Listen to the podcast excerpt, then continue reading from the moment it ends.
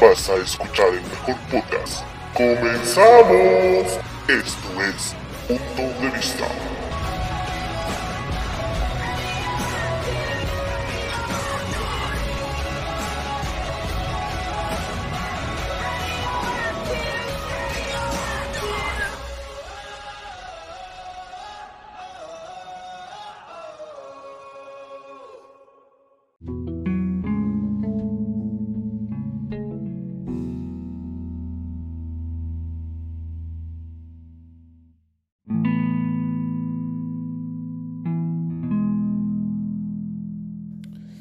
Hola mi gente, ¿cómo estamos? Esperemos que estén muy bien.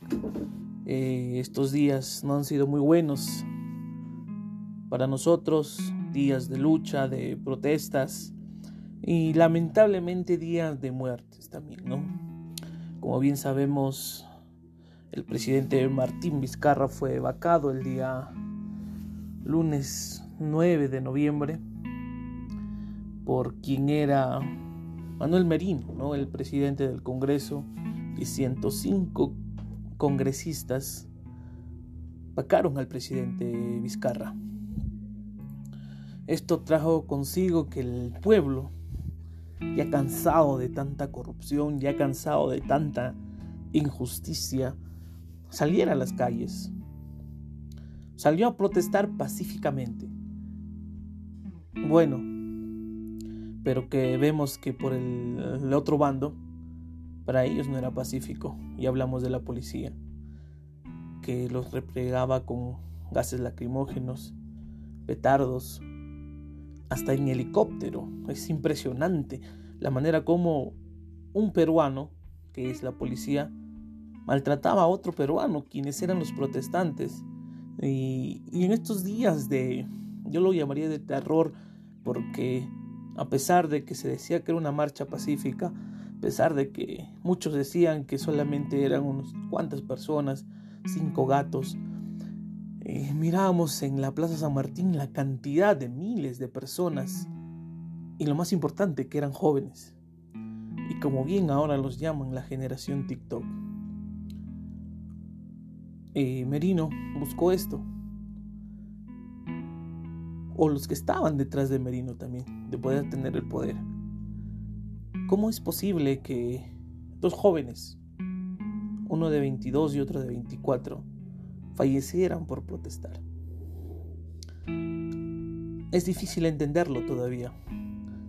Es difícil poder eh, poder este aceptarlo. Pero sí, el sábado 14 de noviembre que esa fecha nunca se olvidará también porque estos muchachos fueron asesinados así tajantemente, fueron asesinados por la policía mientras ellos protestaban. Han esperado que sucediera todo esto, eh, que, que, pasara estas dos muertes, ¿no? Hablamos de Inti Sotelo y Jack Pintado, estos dos jóvenes que, que lamentablemente fallecieron en las protestas pacíficas. Pero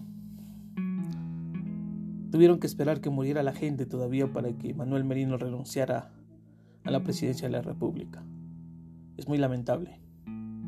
Es lamentable lo que está sucediendo en, en nuestro país porque el poder es lo más importante para ellos poder tener el poder en sus manos, el poder manejar un país, el poder manejar una economía que, que antes de la pandemia estaba muy bien establecida, poder ser el jefe supremo de las Fuerzas Armadas, contrajo que pudieran morir dos personas. Pero ahora, ¿cómo vamos, cómo vamos a ser manejados? El Congreso se reunió de emergencia el domingo eh, no primó la sensatez en ellos tampoco.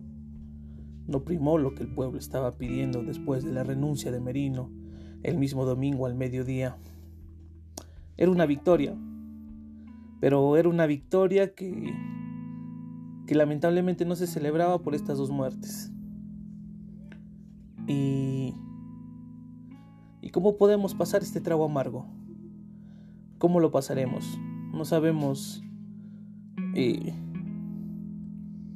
que, que por culpa de estos delincuentes, que por culpa de estos asesinos, que han tenido que esperar todavía que sucediera esta tragedia, puedan salir a dar la cara y puedan decir que se van. Es muy lamentable lo que está ocurriendo y es muy triste también. Pero lo más importante fue que un país se unió. No solamente fueron en Lima, fueron en cada departamento, en cada región, a nivel nacional, a nivel del Perú. Salieron a las calles a protestar pacíficamente con sus pancartas. Salían de sus balcones a poder tocar el cacerolazo para que entiendan que ya no seremos manipulados ni manejados por personas corruptas que solo piensan en, ellos, que solo piensan en poder llenarse los bolsillos, cada uno de ellos, y dejar al pueblo que se muere de hambre. Se perdieron dos vidas. Ellos dos serán nuestros nuestros grandes héroes de la democracia. Nuestros grandes héroes que lucharon para poder salir de este, de este enrollo de miserableza, de este rollo de, de poder, de querer ser ambiciosos, de poder tener todo, cueste lo que cueste.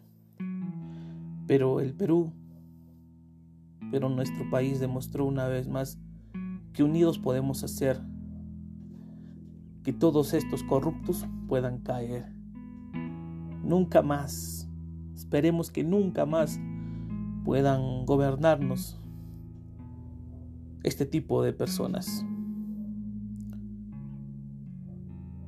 Solamente nos queda poder seguir luchando, seguir estando ahí viendo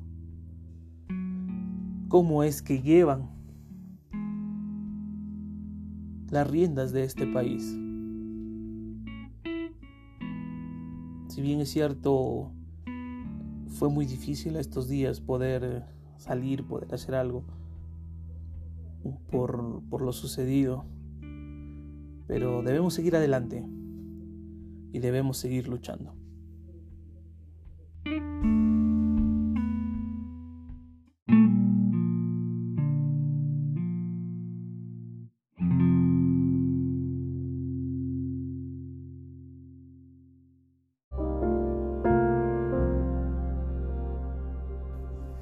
Ahora ya tenemos un nuevo presidente, este lunes fue nombrado Francisco Sagasti como nuevo presidente del Congreso y por ende tomará la presidencia de la República. Mañana él podrá juramentar.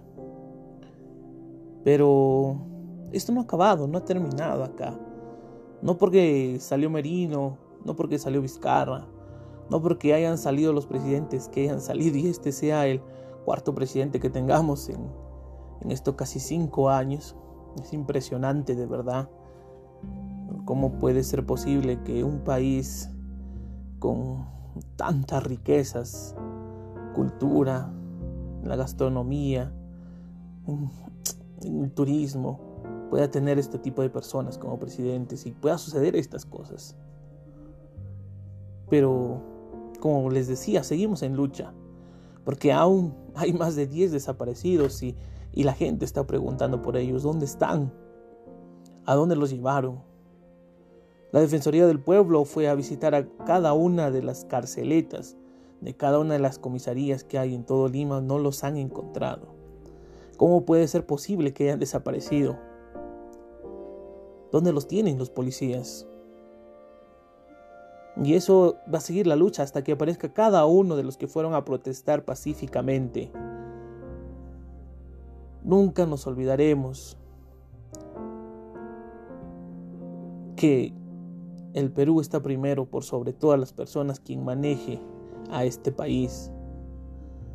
Esperemos que este nuevo mandatario, este nuevo congresista que toma las riendas del país por ocho meses, pueda llevar de la mejor manera. Estamos en una situación de pandemia, en problemas económicos, laborales. Eh, es impresionante, ya se acaba el año y esta pandemia ha traído muchas tristezas, llanto, ¿no? dolor en cada uno de nosotros y, y, la, y la gente seguirá luchando y los jóvenes seguiremos saliendo a luchar, a protestar porque ya no queremos más corruptos dentro del gobierno. Ya no queremos congresistas que entren a poder solamente sentarse y dormir y ganar su sueldo. Queremos personas que trabajen por el Perú, que, que puedan sacar adelante a nuestro país. Y esto está en pie de lucha. Esto no ha terminado porque Merino ha renunciado por si acaso. Esto todavía no concluye. Y lo que me trae satisfacción es que hemos aprendido a ser un país unido, un país donde las diferencias de raza, de, de sociedad, se ha terminado, porque hemos visto en cada distrito de Lima cómo salían la gente a protestar pacíficamente. No es que solamente salían los que son más pobres o los que tienen necesidad, no, señores. Esto ha sido en cada distrito, Miraflores, San Isidro, esos distritos de La Molina, que muchos pensaban que no iban a salir, han salido a protestar, porque ya estamos cansados, basta ya, basta ya de tanta corrupción, basta ya de tanto delitos, que los amiguitos, los fiscales, les, les tapan. Ya no queremos más eso. Que paguen por los delitos que han cometido. Que paguen Merino por estas dos muertes que ha sucedido en, este, en esta protesta. Nunca nos olvidaremos de ellos. Siempre estarán presentes. Porque siempre diremos que gracias a ellos, por su lucha, por su... por, por la fuerza que le han puesto a poder salir adelante gracias a ellos y gracias a todos los que han podido salir a la calle. Hemos logrado que el Perú pueda ser diferente. Solamente nos queda seguir luchando.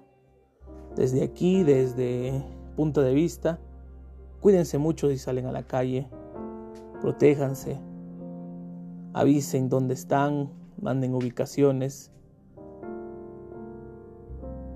y que seguiremos adelante Fuerza Perú.